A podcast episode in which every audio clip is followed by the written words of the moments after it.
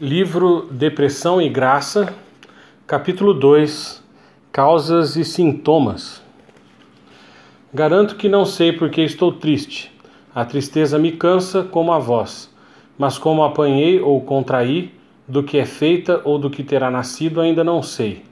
A tristeza me fez um tolo, tal que é difícil até saber quem sou. Personagem Antônio de O Mercador de Veneza. Há muitos anos, Helene Vassão e Gavin Aitken trabalham no setor de psiquiatria do Hospital das Clínicas de São Paulo, especialmente com aconselhamento bíblico. Em Dor na Alma, obra já citada, descrevem que boa parte de seu trabalho é desenvolvida entre pessoas deprimidas. Como bem apontam esses autores, no meio evangélico, a pessoa deprimida ou em depressão é com frequência mal vista ou mal compreendida. Via de regra, as pessoas já têm uma opinião formada a seu respeito, opinião que nem sempre se coaduna com a realidade. No entanto, não é só no meio evangélico que falta compreensão sobre esse assunto. Em outros meios, homens e mulheres que sofrem de depressão são frequentemente mal compreendidos. No meio cristão, o que encontramos são pessoas que imediatamente julgam o depressivo como alguém que sofre porque pecou. Assim, a causa da depressão seria algum pecado escondido. Logo, a cura consiste em localizar o tal pecado escondido e, em seguida, fazer o depressivo se arrepender e confessar. Desse modo, tudo estaria resolvido. Quando a confissão de um suposto pecado não dá fim à depressão, tem início um processo de angústia e recriminação. O doente é quase sempre afastado daqueles com quem convive deixando de ser considerado digno de viver no meio dos demais, dos sem pecado, entre aspas, daquelas pessoas que não sofrem de depressão porque não pecaram. Ou seja, acredita-se na possibilidade de resolver a depressão de um modo simples e comportamental. Pessoalmente, com o devido respeito, discordo dessa visão. Sabe-se, e não é de hoje, que a depressão pode ter várias causas, diversas causas além de um possível somatório de todas elas. Pecado não confessado é apenas um desses muitos fatores. Julgar que toda depressão decorre de pecado transcende a precipitação e a insensatez, revelando-se mesmo como algo desumano. Algumas das causas médicas da depressão apresentadas pelo casal Aitken são predisposições genéticas. Quando pessoas depressivas encontram no passado de suas famílias parentes que também sofreram de depressão, lembrando-se de alguns eventos em sua infância, quando sofreram com os sintomas da depressão, mesmo na inexistência de razões para isso. Também desequilíbrio químico, efeitos secundários de várias outras doenças, como Parkinson, Alzheimer, diabetes, entre outras, e reação a perdas. Gavin e Eleni discorrem ainda acerca de outras razões também apresentados por outros autores de obras que estudam a depressão, culpa, divórcio, prisão, morte de um familiar muito próximo, entre outras. Aqui cabe dizer que, obviamente, nem todos que perdem um parente próximo entram em depressão. Aliás, a maioria das pessoas que perdem entes queridos de suas próprias famílias não entra necessariamente em depressão. Não podemos generalizar, embora essa seja uma causa frequente. Não podemos diminuir aqueles que caem como se fossem pessoas que estão apenas sofrendo de autocompaixão ou autocomiseração. É possível sim que estejam agindo dessa forma e, nesse caso, claro, estarão pecando.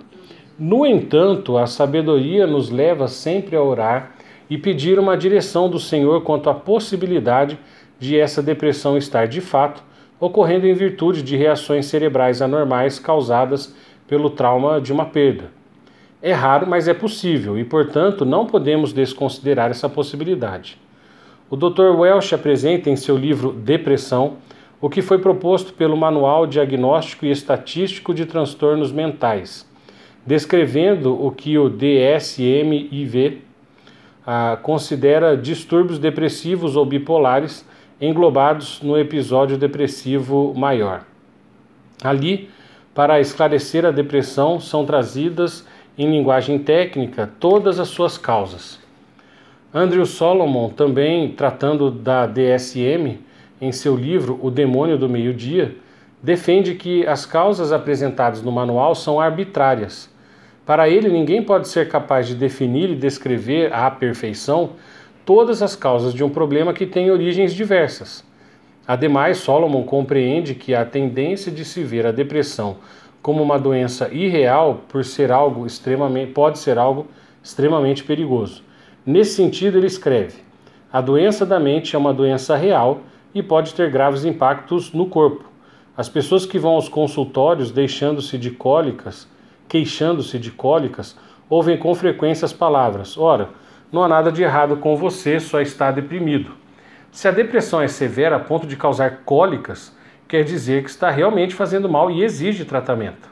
Se alguém se queixa de problemas respiratórios, ninguém lhe diz: ora, não há nada de errado com você a não ser uma efizema. É muito importante que a pessoa em depressão nunca deixe de considerar o uso de medicação.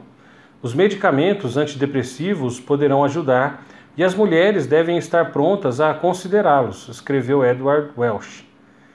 Ele mesmo descreve em seu livro vários problemas médicos que apresentam efeitos depressivos conhecidos, como doença de Parkinson, derrame cerebral, esclerose múltipla, epilepsia, trauma cere cerebral, lupus, deficiências vitamínicas, mudanças pós-cirúrgicas, AIDS, hepatite, mudanças pós-parto, hipertiroidismo, hipotiroidismo, doença de Cushing, tensão pré-menstrual, infecções virais ou bacterianas, certos tipos de dor de cabeça, doença cardíaca, efeitos colaterais de medicações, fadiga crônica e qualquer doença crônica. Primeiro ponto: causas pecaminosas para a depressão. Não posso, porém, reduzir o efeito do pecado, qual, obviamente, também tem o grande poder de levar uma pessoa à depressão. Pecados podem levar à depressão. Como bem assinalou o Dr. Murray, assim como problemas do coração podem ser causados pelo abuso de cigarro e álcool, o diabetes pode ser causado pela glutonaria ou uma fratura exposta pode ser causada por se levar o corpo para além dos limites postos por Deus. Também uma enfermidade mental pode ser causada por pecado pessoal.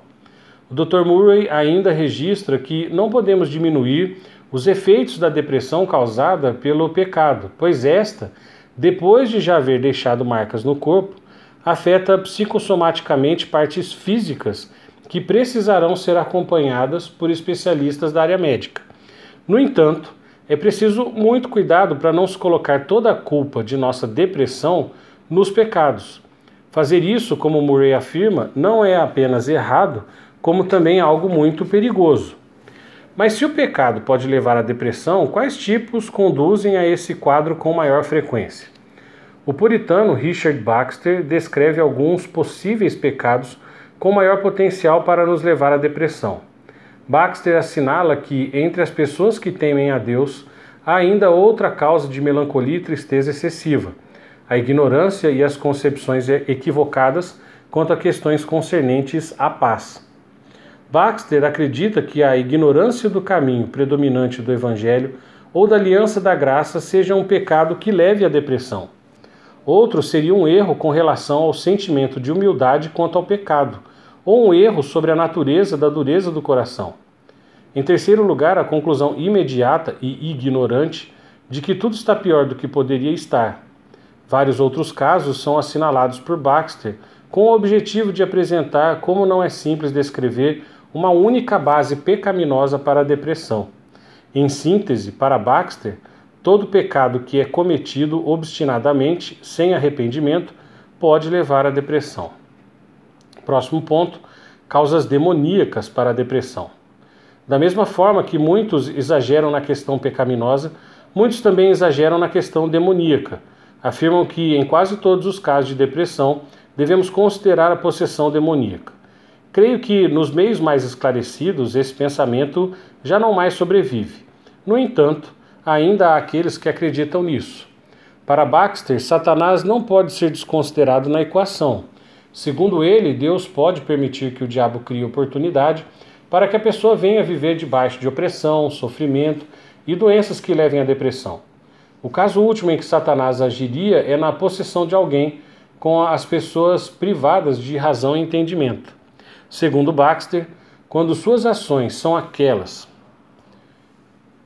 que chamamos de possessão, ele pode operar por meio e tendência de, do corpo, e às vezes trabalha bem acima do poder da enfermidade em si, como quando pessoas incultas falam línguas estranhas e quando pessoas enfeitiçadas vomitam ferro, vidro, etc. E às vezes ele faz o trabalho usando apenas a doença em si, como no caso da epilepsia, loucura, etc. Em outras palavras, não podemos deixar de considerar ação demoníaca que resulte em sofrimento e angústia extremos na pessoa. Mas longe de nós imaginarmos que toda depressão e sofrimento ou angústia extremos são fruto de ação demoníaca. Boa parte do sofrimento de Saul no final de sua vida deve ser atribuído à ação demoníaca. Porém, mais uma vez, não podemos julgar que todo sofrimento semelhante resulte de uma mesma ação espiritual.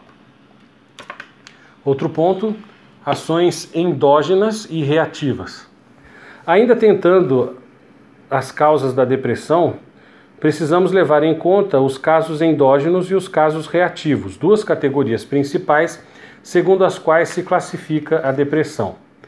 A reativa está associada a algum gatilho que, uma vez disparado, gera depressão, como, por exemplo, um fato estressante, pensamentos inúteis, entre outros. A endógena, por sua vez, sempre pressupõe algo orgânico, físico ou biológico. Não é fácil perceber a distinção entre ambas as categorias.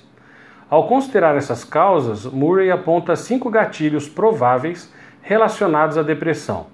Então, estresse, psicologia, o modo como pensamos, pecado, doença e soberania, a própria soberania de Deus. Murray ainda propõe a má alimentação e outros problemas como fatores que podem levar à depressão. Problemas mecânicos, químicos e elétricos em nosso cérebro que chegam a afetar o modo como pensamos e também nossa personalidade. Como o nosso cérebro é o órgão mais complexo do corpo, de acordo com Murray, possivelmente é o mais afetado de todos pela queda e pela maldição divina que caiu sobre nós. Outro ponto: sintomas. Os sintomas para a depressão são diversos e inesgotáveis. Embora conheçamos vários quadros ilustrativos, longe de nós os considerarmos algo inalterável, pois, da mesma forma que o cérebro humano é complexo, as causas e os sintomas da depressão também o são, além de inesgotáveis. Os Aitken nos lembram que o DSM também abarca outros tipos de depressão, além daqueles já citados. Por exemplo, a distimia, considerada por muitos a depressão mais leve já conhecida, a depressão importante, tida como a mais severa. Os sintomas vão desde alteração no apetite, falta ou excesso, e sentimentos de desesperança até insônia, fadiga, perda ou ganho de peso, agitação ou retardo psicomotor, entre outros. Há uma lista no livro Dor da Alma, Dor na Alma, que retrata bem esses quadros, bem como algumas formas possíveis de tratamento. Segundo Solomon, no relato a seguir, não podemos diminuir a depressão. Como ele cuidadosamente descreve, a depressão apresenta muitas causas e sintomas, e em tudo isso precisamos compreender que ela talvez não seja tão simples como muito insistem em retratá-la. Solomon diz assim: muita coisa acontece durante um episódio depressivo. Há mudanças na função do neurotransmissor, mudanças na função sináptica, aumento ou decréscimo da excitabilidade entre neurônios, alterações de expressão de gene, hipometabolismo, geralmente, ou hipermetabolismo no córtex frontal, níveis elevados de hormônio liberado pela tiroide, perturbação da função na amígdala e possivelmente no hipotálamo, áreas dentro do cérebro, níveis alterados de melatonina, hormônio que a glândula pineal fabrica a partir da serotonina, aumento da prolactina, o lactato aumentado em indivíduos predispostos à ansiedade trará ataques de pânico, diminuição de temperatura corporal no período de 24 horas, distorção da secreção de cortisol no período de 24 horas, perturbação do circuito que liga o tálamo, os gânglios basais e os lobos frontais, mais uma vez, centros do cérebro, aumento do fluxo sanguíneo para o lobo frontal do hemisfério dominante, diminuição do fluxo sanguíneo para o lobo occipital, que controla a visão, diminuição de secreção, secreções gástricas. É difícil saber o que reduzir de todos esses fenômenos. Quais são as causas da depressão, quais os sintomas e o que é meramente acidental?